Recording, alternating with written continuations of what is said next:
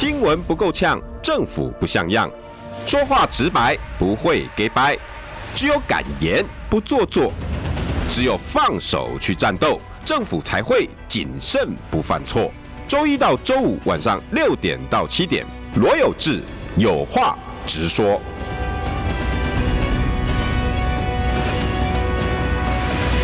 新闻不够呛，政府不像样。欢迎收听中广新闻网有话直说。大家晚安，我是罗有志，邀请到是大家非常喜欢的前内政部长李鸿源部长。晚安，有志好，大家好。今天本来呃暂定有这个题目，可是还有两个题目想要问部长，嗯、包括看灾的。嗯，啊、呃，因为我个人只要讲到看灾，我大概都要先深一口气，因为 我以前叫灾难记者。嗯，我从象神那里一路，大家部长还记得那个象神那个基隆的那个破口有没有？百福社区。红爆点，对哦，那个红爆之后灌到百福社区，对对，淹死了。哦，我看到那个我几十个人呢，哦，一个个抬出来都是老人，嗯，都没掉。后，然后一路到采访到八八水灾，我十天创伤症候群，所以只要有任何政府官员哈在灾难上面给我考 C，我跟你讲，我脾气就来。嗯，但是今天有一个人呢，不是考 C 而已。哈，部长，等下你帮我们评论一下，灾难怎么展现你的政治高度？哈，陈建仁，然后呃还有 long stay，现在有人要 long stay，然后也有人要群台巡回。嗯，可是部长在我们这边讲过两次了。他希望有政治人物可以把这一次的巡回当做国事论坛，嗯，里面还包括地区的大学教授、专业人才到一个地方可以讨论水，可以讨论地层，可以讨论观光。可是看起来这几位目前没有打算这么做。那就我们今天可能会围绕在部长，我们想跟总统们对话高度啦。我们的院长有没有够高度？嗯、我们这些总统候选人去巡回够不够高度？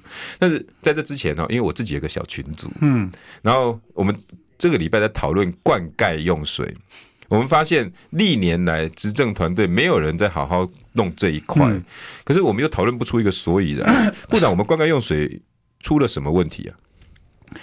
以台湾的经济所得。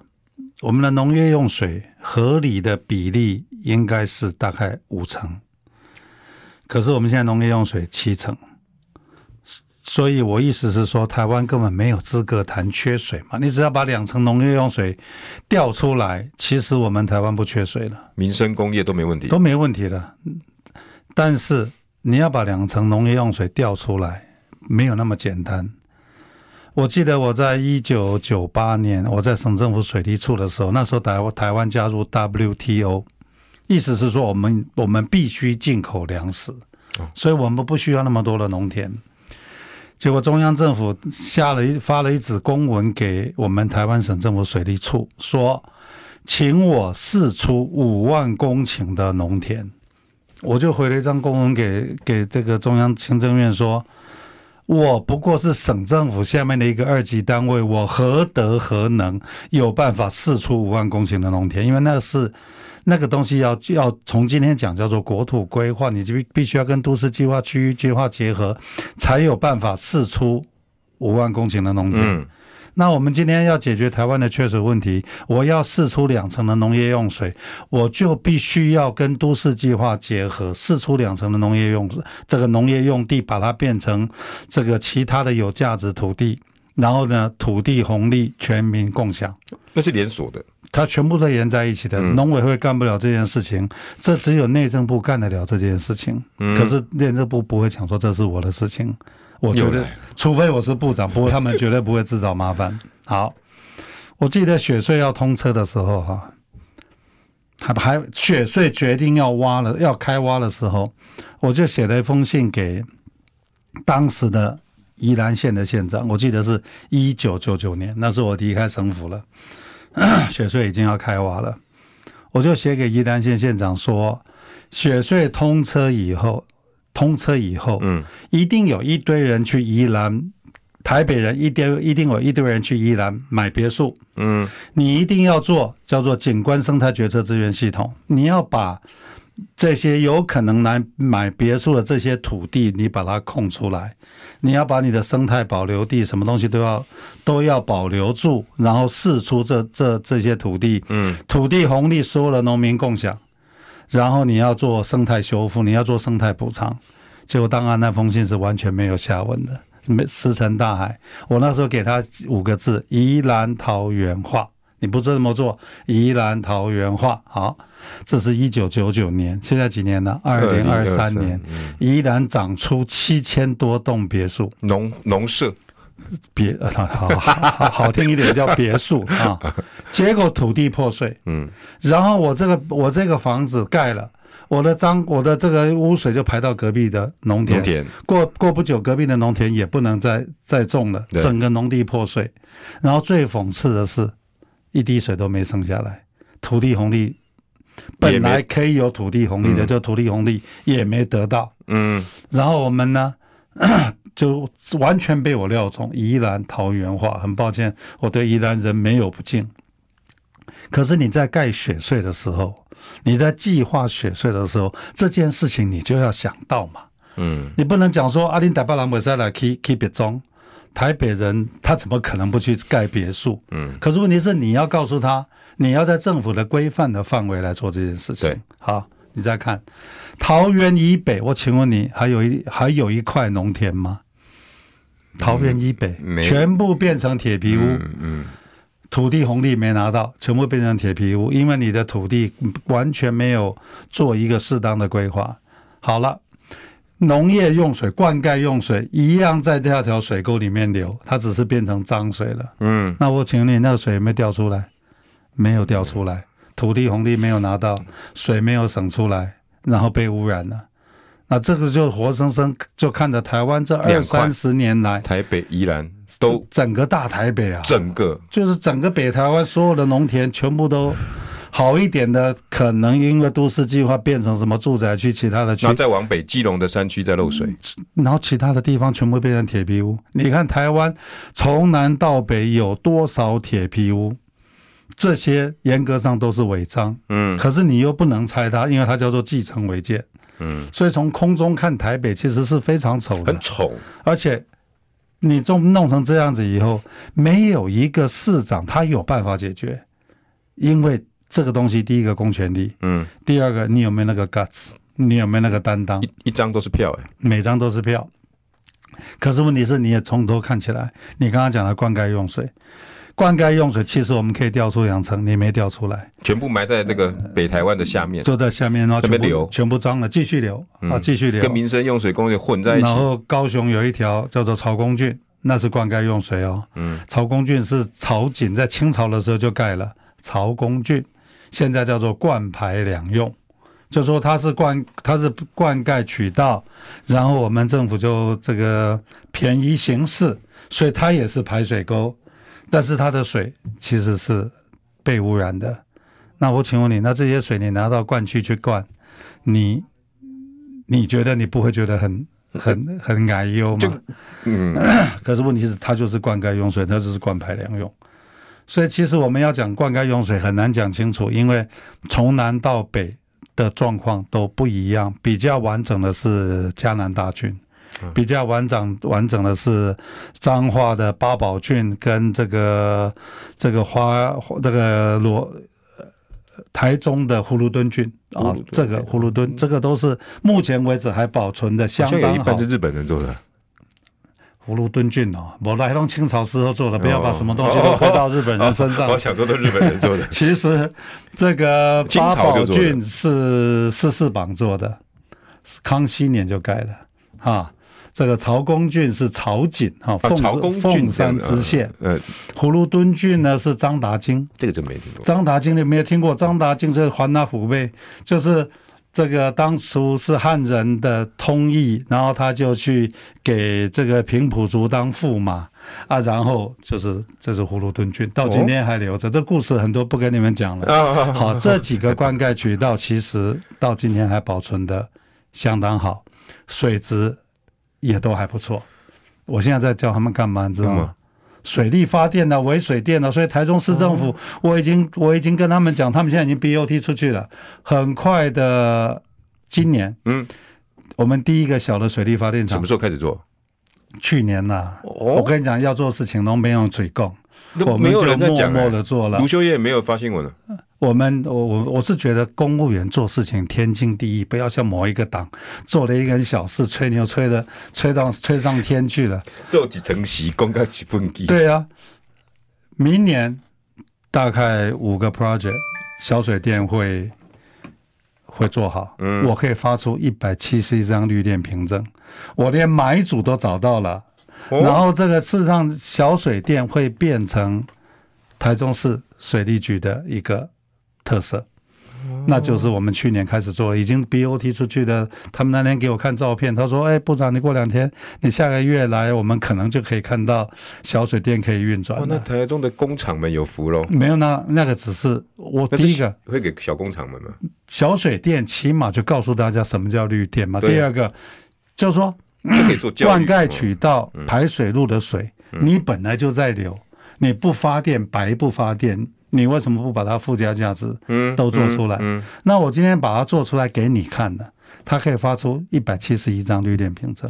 我请问你，全台湾有多少灌溉渠道？嘉南大郡这个我刚刚讲的那几个大郡，你可以加多少的发电机？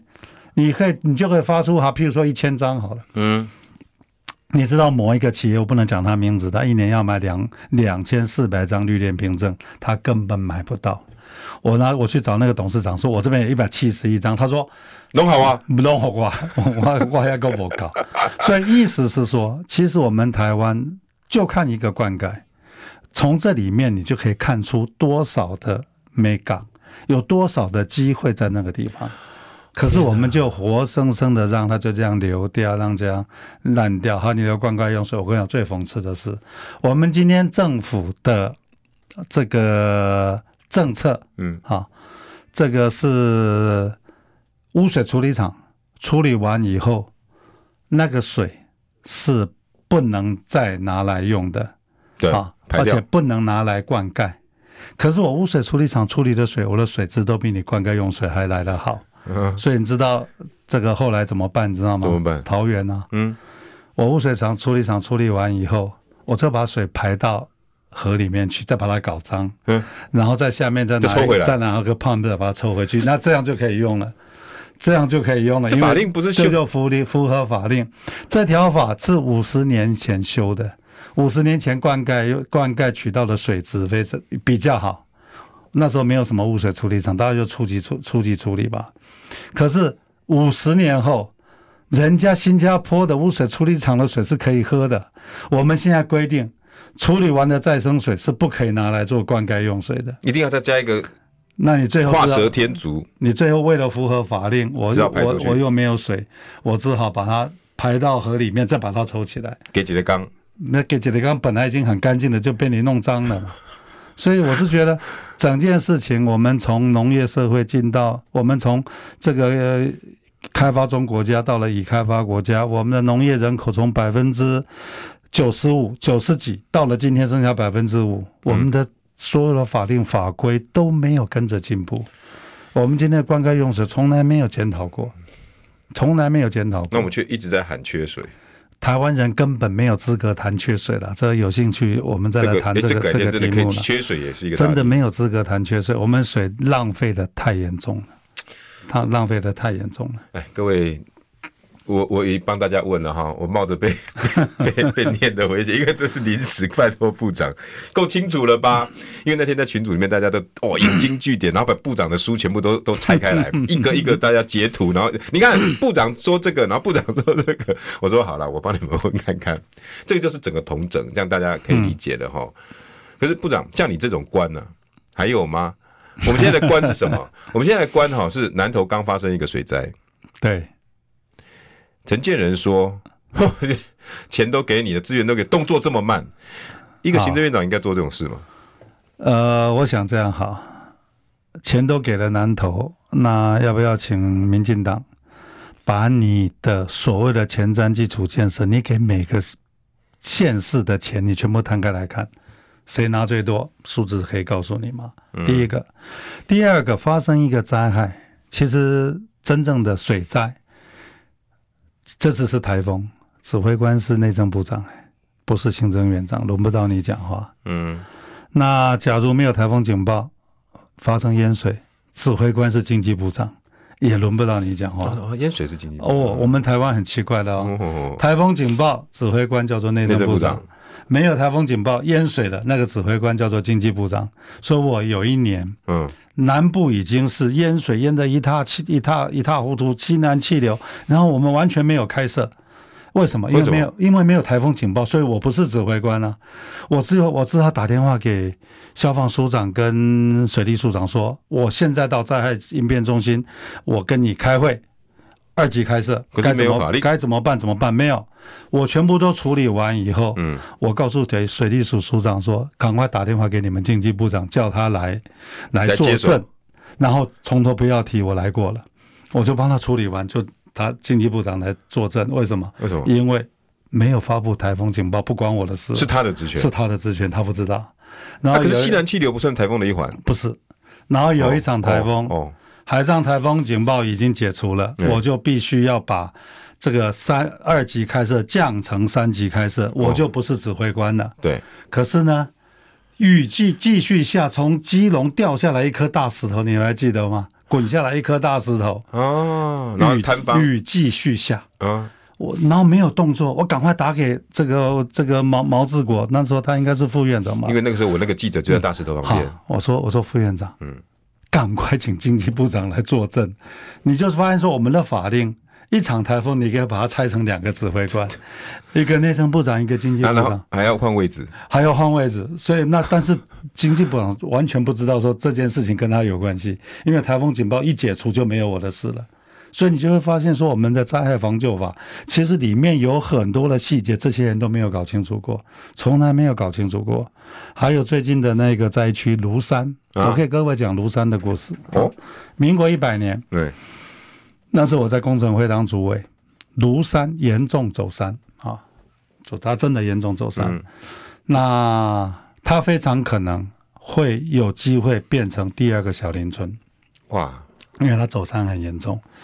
那吴院长就派我去庐山，嗯，我就把所有资料看完以后，就跟南投县跟当地的业者讲说，请你们搬走，啊，我们我们就你估我估了哈，二十四亿。应该够让你们搬走了。我还在普里的福星农场帮他们把地都找到了。那福星农场还有温泉，那我就说二十四亿，请你们搬走。结果南投先估了半天，跟我讲说四十二亿。我说没事，就是二十四亿啊。最后讨价还价，大概就是那个数字。迁村，迁村搬走，因为什么？你这你不走，你会变成。第二个小林村，嗯，你不走，你的生意只会越来越不好，到了最后，你的房子全部烂的变成烂尾楼。哦，好，结果问题来了，嗯哼，中华民国因为这些业者百分之九十或多或少都有违法，对，我知道。中华民国找不到一条法律说，我政府可以把钱给有违法的业者让他搬走，因为这例子一开，以后政府开违建，这要拆违建，你先付钱。因为法令是是是平等的，哦，好，最后怎么办？我在行政院报告，我说这样子哈，特我说你不要期待事务官会签一张公文，然后你到你手上签署你。我说法令是不允许的，对，但是这是政治问题。我说我就我就跟他们讲两个字叫特色。因为他们不走，他会变成第二个小林村。嗯，所以我因为这个原因，我把门打开，嗯，把二十四亿发下去，他们搬走以后，门关起来，以后不能比照办理，这是唯一的方法。可是很遗憾的是，后来我就我就不再是工程会了，这个意见大家也没采纳，再继续庐山。结果上个礼拜我看到庐山，其实看得很难过。整个走，民国一百年，当初假如。你们接受我的建议，你们今天福星农场的这个整个、整个的这个温泉区，起码你有个可以营生的地方。对。可是你这，你看，民国一百年到现在几年了？十三年了。十一十三年，改变了什么？结果你看，他就是一直一直没有几家在营业的，其他都倒店了。对啊，庐山其实其他都倒了，都没落了。然后这一次发生一个这样的灾情，都是在预料之中的。可是我们在花救灾，再要这做这些事情，你看多少的社会成本，灾民绝对非常可怜，毋庸置疑。嗯。可是问题是，公务员，当你看到这个现象的时候，你能不能想远一点呢、啊？你只有想到说我要去那边骂人，我要去那边花钱，你觉得这花钱可以解决吗？不，没办法。我告诉你，你真的要花钱，你还真花不下去，因为你的法是这样子的。哦所以政务官干政务官的事情，事务官干事务官的事情，可能院长没有搞清楚政务官、事务官、院长跟这个部长之间的权责划分没有搞清楚，防灾中央跟地方不互相配合是不可能的。嗯，执行单位是在地方政府，可是所有的水情的研判是在你中央政府嘛？这个中央有这个国科会有个研究所叫做这个 NCDR。国家灾害研究所，嗯，事实上，我在民国一百年把整个防灾系统的指挥系统一条边建立起来，所有的标准作为程序清清楚楚，都是我写下来的。我给消防署的任务是：台风天，不管任何村子，不管它在什么地方，不管发生任何事情，每个村子都要有能力自己活下来七天。为什么桥台风桥断的，路段的，直升机器能飞进去四天以后的事情呢？嗯，这些人四天之内没有活下来，政府进去只有收烂摊子的份呢。对，好，这个是命令下达了，可是问题问题是所有的资讯、人力、物力、兵力全部在台北，你如何 make sure 不同层级的政府有足够的资讯、人力、物力、兵力可以自己生、自己 survive 七天？我想我们先休息一下。可是现在的我们不但没有办法救。我们还去考 C 说，你看你怎么那么慢，救不了。新闻不够呛，政府不像样，最直白的声音，请收听罗有志有话直说。好，欢迎回到有话直说。我们刚刚因为问问了一个问题哈，整个部长还在帮我们解说。我各位总统候选人，你们要不要看一下这这么这一位这样子的专才？你们没有人看到啊？等一下我来讲。你们到底现在在 long stay 什么？要在、嗯、你部长随便刚刚，因为我们一个庄家和网友他提问说，这一次呃很多的那个 山那个风灾豪雨造成的土石流、山壁崩塌，他还问的挺专业的哈。嗯，这个算不算农业部的责任？部长就说，呃、欸，这个还不算土石流，反正这个分得很细。其实你们看的清境的那一个加油站，对，那个是土石流。啊，就是大量的土石碎石这样流下来，像个溪流一样。然后你们大家看到电视那个山壁滑下来滑坡，对啊，那叫 landslides，那个叫做塌方。塌方，塌方就是崩塌，崩塌了，它它不算土石流。那跟山崩有什么不一样？就是山崩啊，塌方啊。那那个小林村不是土石流，像小林村叫做深层地滑，就整个这样 slides 下来。好，是它的土石流有土石流的。小林村那时候有个说法，就上面是堰塞湖，它然后那个小林村要讲又又复又复杂了，因为第一个第一次滑下来，滑下来以后形成堰塞湖，对，堰塞湖湖水阻塞以后，堰塞湖垮了，再第二次滑下来，是小林村是一个非常复杂的天然灾害，天然灾害，但是事实上我们 miss 掉，那时候真的对灾害的意识还不够。那时候堰塞湖其实就可以救，就可以迁村了吧？他其实当第一次崩的时候叫你走，你那时候走的话不会死那么多人。可是过去那个地方的人，他认为说从来没有发生过一个这么大的灾害，所以他们觉得说应该没问题。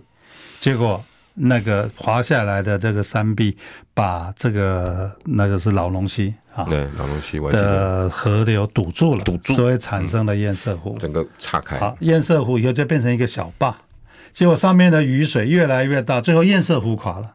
堰塞湖垮了，就引起了第二次的崩塌。那一次崩塌就把整个村埋掉了，连新开都埋了，都埋了。所以那个是那个，所以那时候才发明一一个名词叫做深层崩塌。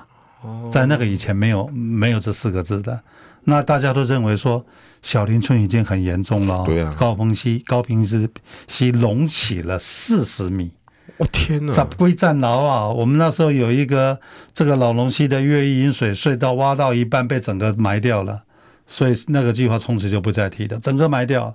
好，有一个学古地质的一个学者，一个年轻学者来找我，那老师，你觉得？莫拉克已经很严重了吗？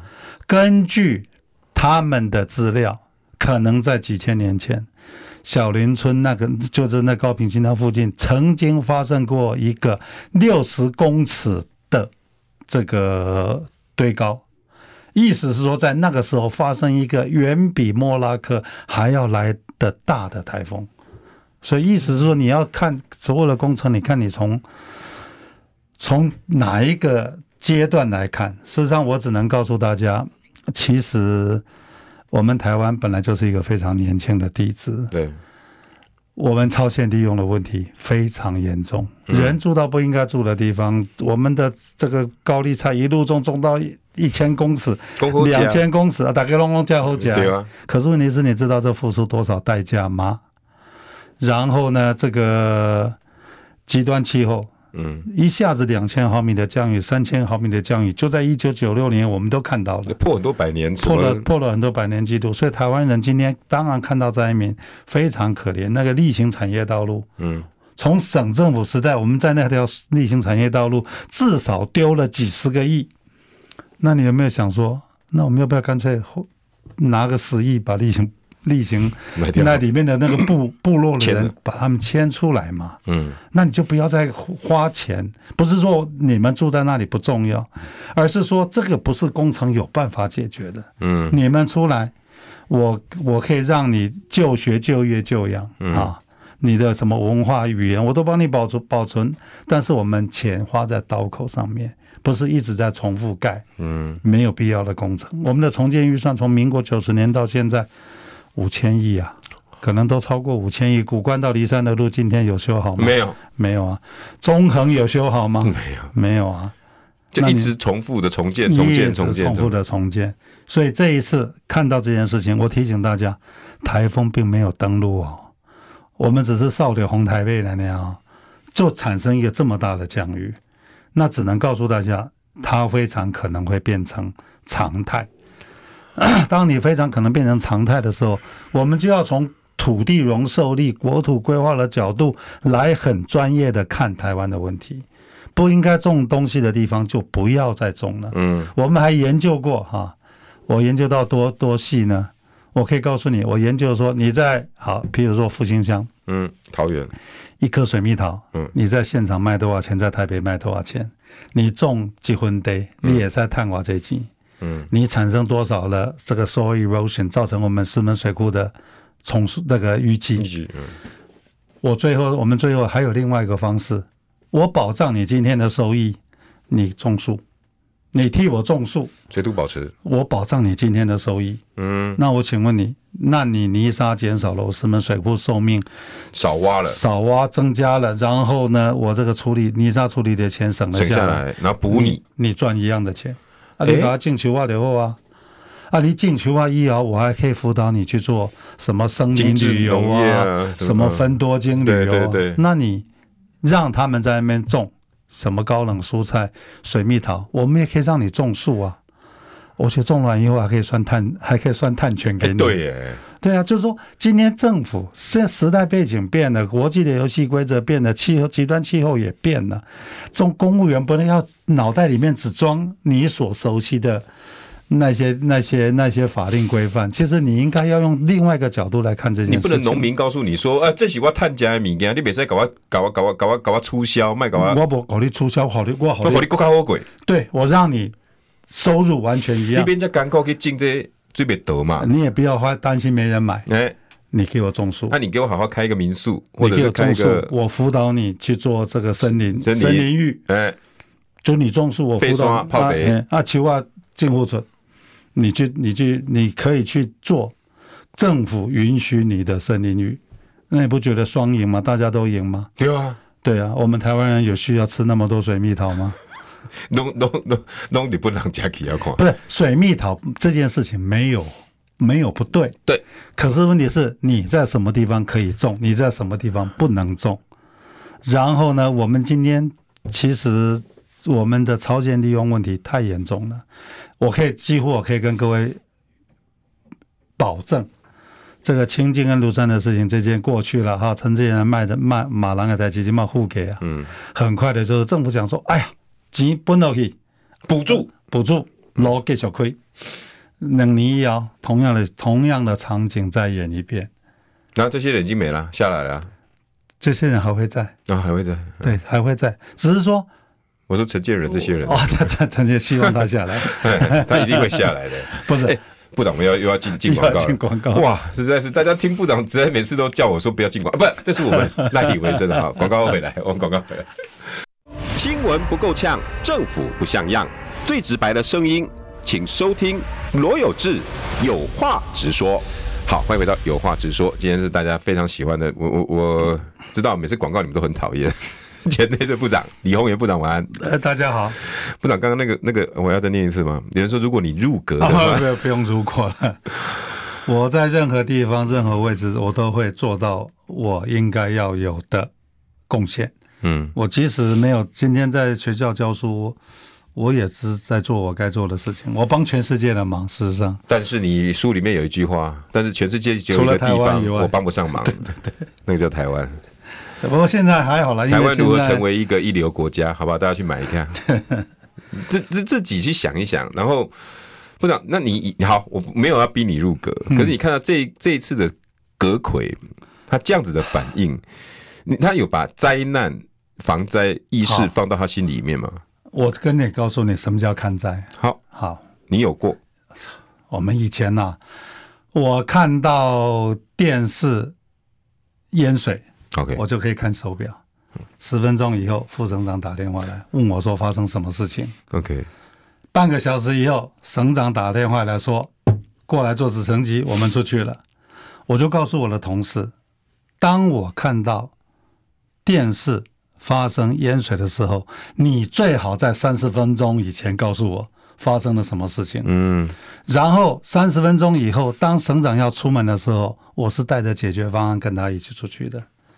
我给我的同事三十分钟，所以他们是部件部到村部到林部到里，而且那个时候还没有今天这么多分析的什么摄像头都没有的。我们那时候做成这个样子。哇！然后有一年台风哈，我记得早上不是那时候还在省政府哦，一大早从松山坐飞机到屏东，因为翡翠水库放水把那个。把那个呃车城啊一些田冲坏的，所以坐飞机下了飞机坐车到车城屏东。屏东，我告诉你，我们坐飞机哈，从来没有一个轮子降落，都没有两个轮子降落了，侧风很大哎，跟那里放红车呢，事实上都是这样单边下去，然后这样子，好，我们跟在放风筝一样，然后到了车程完了以后呢。这个不坐直升机到车程，车程完了以后坐车经过南回到台东，到了台东那个时候已经天都黑了。农业局长在山上给我们做简报，嗯，好，简报完以后坐火车到花莲，然后呢一样了了解花莲的灾情，然后那时候火车都到了最后，火车都已经没有车了，开专列。那因为因为那个铁路局是我们管的，叫做开专列啊，开到宜兰，宜兰半夜一点钟，整个宜兰淹掉。我们的第一河川局局长半夜一点在河在田田中央简报给我们做简报。我是每每个完，就是说第一个我们听到问题，马上解决方案，交代哪几个核酸局授权你该干什么事情。然后呢，一点钟完又回到台北。一次换勘灾，二十四小时换了五种交通工具，然后每个都是直升机、火车、火车专列，对，然后再再开车回来，然后就是这样子。这个是当初省政府在干的事情，就是一点钟，然后回第二天回到台台，就半夜回到二十四小时，第二天继续上班。继续上班，这是我们的，这叫看灾耶。不是我去看看，我去了以后，第一个钱在哪？对，什么问题？什么问题？我们有多少预算？钱谁来做？人？地方政府是做不了的。对，都是我们核酸局做。嗯，扛下来。所以我们就是这样子一一二十四小时出去以后，所有的问题全部交代完了。嗯，这个叫看灾。我记得。有一年台风，新源去屏东的新源乡，嗯，整个乡淹掉了。好，苏家全苏县长，那时候苏家全是县长，嗯，我们在一个妈祖庙，这个我们气候局局长做简报，就发现新源乡没有排水，根本没有排水。然后 省长就问我怎么办？我说报告省长，排水是县政府的事情，我们可以给他钱，但是我们基本上不会做，不不，我们不需要做，因为他的事情。对，他就问苏县长，你有没有能力做？他说没有。那省省那省长问我说好，我们做，我就交地质核专局，你做，嗯，多少钱估出来？然后省长问我说多久？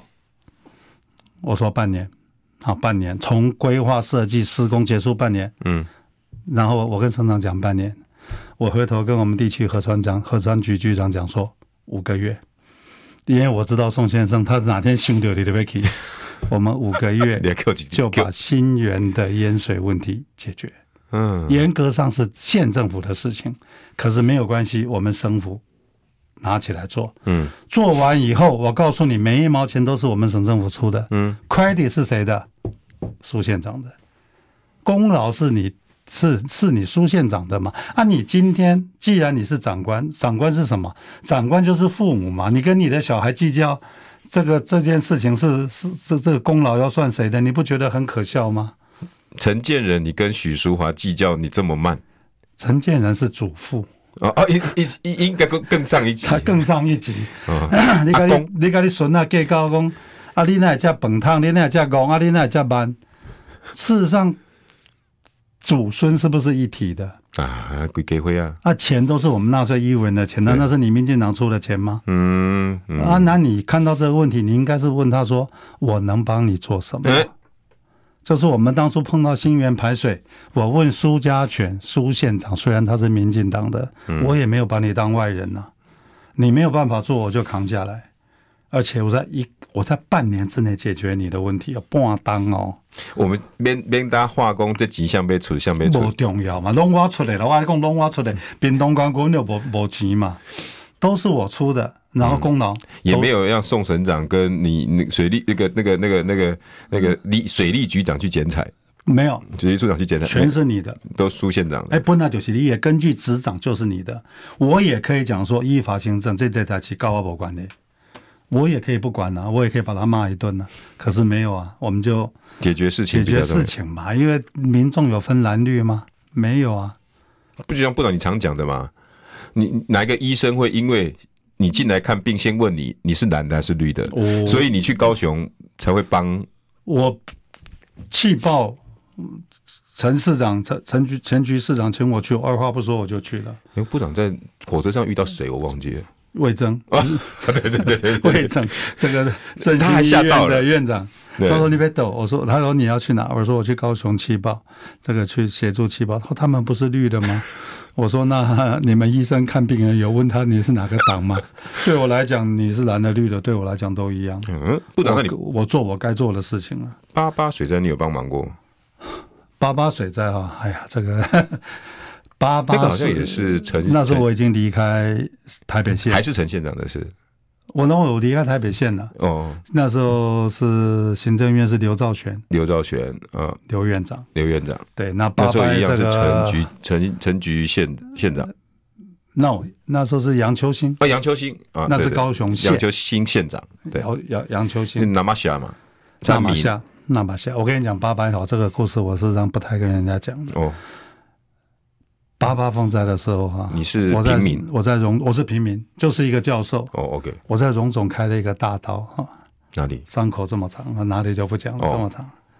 结果一醒来，在恢复室一醒来，发现说，哇，一个这么大的台风，真的超乎想象。嗯，结果呢，我才刚刚回到病房，嗯，李涛打电话给我，TVBS，哦，他说，嗯，他真的说是，他说李教授，我们要去。看灾，你要不要陪我去？嗯，我这个想了一下，说好，我陪你去，我就办出院，啊，我就办出院，然后第二天我带着自己换药的药自己带，我也没有跟你讲说，跟人家讲说我开刀了，你在恢复室，对啊，我就办出院了，然后第二天我就陪着他坐火车坐到岐山，我们还就沿着岐山就一路走一路走，看到那个那个淹水，看到那个很很很惨。很惨，到了林边的时候，晚上八点，到了那个灾民的这个收容所，一个学校的活动中心。而且你不可能全程坐车哎、欸。no，拢行路了，全程坐车。那个这个那个我完全，我记得我走了十几个小时。然后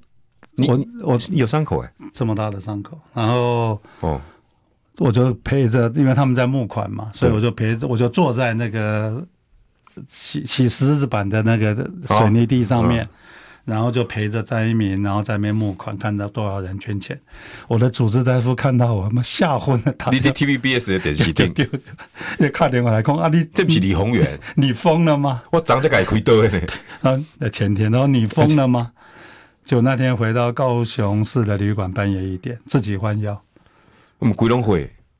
啊，就不用讲了，反正就是 你你我妈西，不会啦。我觉得我做不是不是，你出院之前，你你你你要办出院，至少跟主治大夫说一声。没有说了，他就不让我出院了。不是，不是，我觉得我自己可以扛得过去。嗯，不容易。现在还有这种人。为你们那一代的公务人员跟对台湾的责任，这种才叫爱台湾。现在还有吗？其实公务员，你就做你该做的事情，做完也没什么了不起。我我我在看现在这，尤其陈建仁讲这种看灾的话，我实在是没办法。八八水灾哈，我在那边十天，跟那些灾民在一起，你知道部长那种痛啊，他比我们身上任何痛都还痛。亏给会要不起，然后我看在那边呼天抢地，连地下、嗯、那个是七层楼，刚部长部长讲那个叫做深度崩塌，对，你知道那是虹吸效应，嗯、下面三百多具尸体，嗯，你知道那个血水是这样蹭上来，是啊，是啊，你在土地光那边闻，我跟你讲，全部都是愁云产物的味道。我不懂你们这些人为什么有办法在灾难上面伤口上撒盐？嗯，这就是一个公务人员，你到底对老百姓有没有爱嘛？其实你们看爸爸，你看你有部长，你有伤口，你还是去啦。然后陶哥也是占尽他媒体责任而已啊。就是我们募了很多钱，那当然能帮多少算多少，能帮到多少算多少嘛。其实最惨的一个灾灾害，我碰到的就是九二一。OK，我已经离开政府了，根本跟我一点关系都没有了。嗯、然后那时候宋宋宋先生刚刚离开省府，我们认为我们还是有义务做一点事情，所有的关系都还在，所以我就陪。当天晚上我就陪，我就当天我们就开车一路开车到了石冈，从那个丰原一路这样进去。我告诉你，所有的灯全部。就是那边有灯的电全断了嘛，嗯，一个小蜡烛就是一具尸体，我靠！然后大雪山林场躺了两三百，然后那个王朝饭店，嗯，谁来救我们知道吗？对，普丁派来的俄罗斯救搜救队，战斗民族，他们是第一个从西伯利亚派的一个搜救队，上千公里，很专业的来。王朝饭店在帮帮我们挖，我们的阿兵哥那时候还没有防灾意识，也没有训练，是用着十字锹在那边挖。然后他们的俄罗斯是非常专业的机具顶起来，然后非常专业的机具。然后俄罗斯的这个指挥官，我就他他跟我聊，他不是聊天，他跟我抱怨，嗯，他说抱怨抱怨呢，他说你们知道我不能不明了你们政府到底在干什么？我的两只搜救犬被拦在海关检疫。他说必须检疫这个狗才能进来，然后这个俄罗斯的指挥官说：“我这两条狗都比我的这些人还来得重要，你们居然把它拦在拦在哇。”在那个时候是很先进的概念，很先进、很先进的概念。所以你会犯九二一以后，我们才知道说什么叫做防灾，什么叫做救灾，什么叫做我们应该要怎么样，法令法规要怎么修。后来我就试着把。整个防灾的这个从最基本政府组织架构整个拟出来，可是最后行政我一直坚一直期望了，有个单位叫防灾总署，一百人的小单位，一年预算不到十亿，比那个唐凤部便宜多了，便宜二十二倍，便宜多了。这个防灾总署是整个国家防灾的脑袋。嗯，他指挥每个部会应该要怎么做，应该要怎么做。事实上，这个这个灾这个防灾总署成立以后，其实我们的防灾就会照着他的节奏走。嗯嗯嗯。可是这个单位从头到尾没有成立。你看我们成立了多少乱七八糟部？为了海洋立国，成立一个什么什么什么海洋什么鬼东西的？唐凤成立一个唐风部两百亿，开头给这个救命的部，农业部也还升级。这个救命的单位到了今天没成立，而且它里面有很多的 data，各县市的 data，他是负责监督、督导、协助每个部会写出你的应变计划，嗯，收集资料，然后呢研判。它是一个非常关关键的，可是这的不这不不成立，就会发生我刚刚跟你讲的。台风警报解除，指挥官从内政部长变成经济部长，嗯，然后呢，高雄气爆，我告诉你没有主管官署，我们咱家先没挡，嗯，因为它是一个复合式的灾害，嗯，然后呢，我告诉你雪隧啊不苏花替通车了，嗯，我就提醒苏花替通车的，苏花替全部是长隧道，我请问你，我们有长隧道救灾的？人力跟能力吗？没有，没有。我们雪山隧道通车，我才专门研究长。我跟你讲，我都是我自己去研究的。长隧道火烧车是什么概念？结果呢？我们请专，就这个游览车烧起来一百公尺，人没办法靠近的。嗯。小汽车烧起来五十公尺，人没办法靠近的。我们请专家去看我们的雪山分队，结论：设备更新十呃两亿。人派出去受训，啊，那两年能能演。结果我在台北县开一个会，请交通部的官员来。我说这样子，你补助我两亿，我然派出去受训，你把雪隧交给我。你知道那个高工局的总工程师讲什么？嗯，他说我们都准备好了。对，你知道叫他们准备好了是什么概念吗？什么概念？那一群年轻人骑着小绵羊，后面放个灭火器。他说他准备好了。有啊，现在还放着。现在现在我不知道，我记得应该还有。所以我跟你讲啊，我这个人从来。脾气非常好，我当天跟他翻脸，我说算我无聊，找你来开会。根据灾害防救法，雪税是你们的，不是我的。但是我告诉你，只要我在一天，雪穗发生一个重大火烧车，我一个人都不派进去。为什么派进去送死啊？毫无意义啊！可是你不派进去，被人家骂的半死啊！所以高雄气爆的那些消防队员是白死的。他根本不知道该怎么办，他就到了现场，然后呢，瓦斯漏了也不知道都不知道，然后蹦一下死了三十几个人。好，今天不是在诅咒高雄市哈，再发生一次气爆，结果完全一样。为什么？它是个复合式的灾害。我们高雄市的消防队跟我们其他县市的消防队装备完全一样，嗯，他们受的训练完全一样。严格上，我们消防队只会救火。对，可是今天的灾害已经是一个复合式的灾害嘛？你就光从这样子，防灾中署不成立，每个灾害的形态都不一样，我们的问题都完全一样。谢谢部长，大家如果听到这样子的苦口婆心，大家帮我拱一下好不好？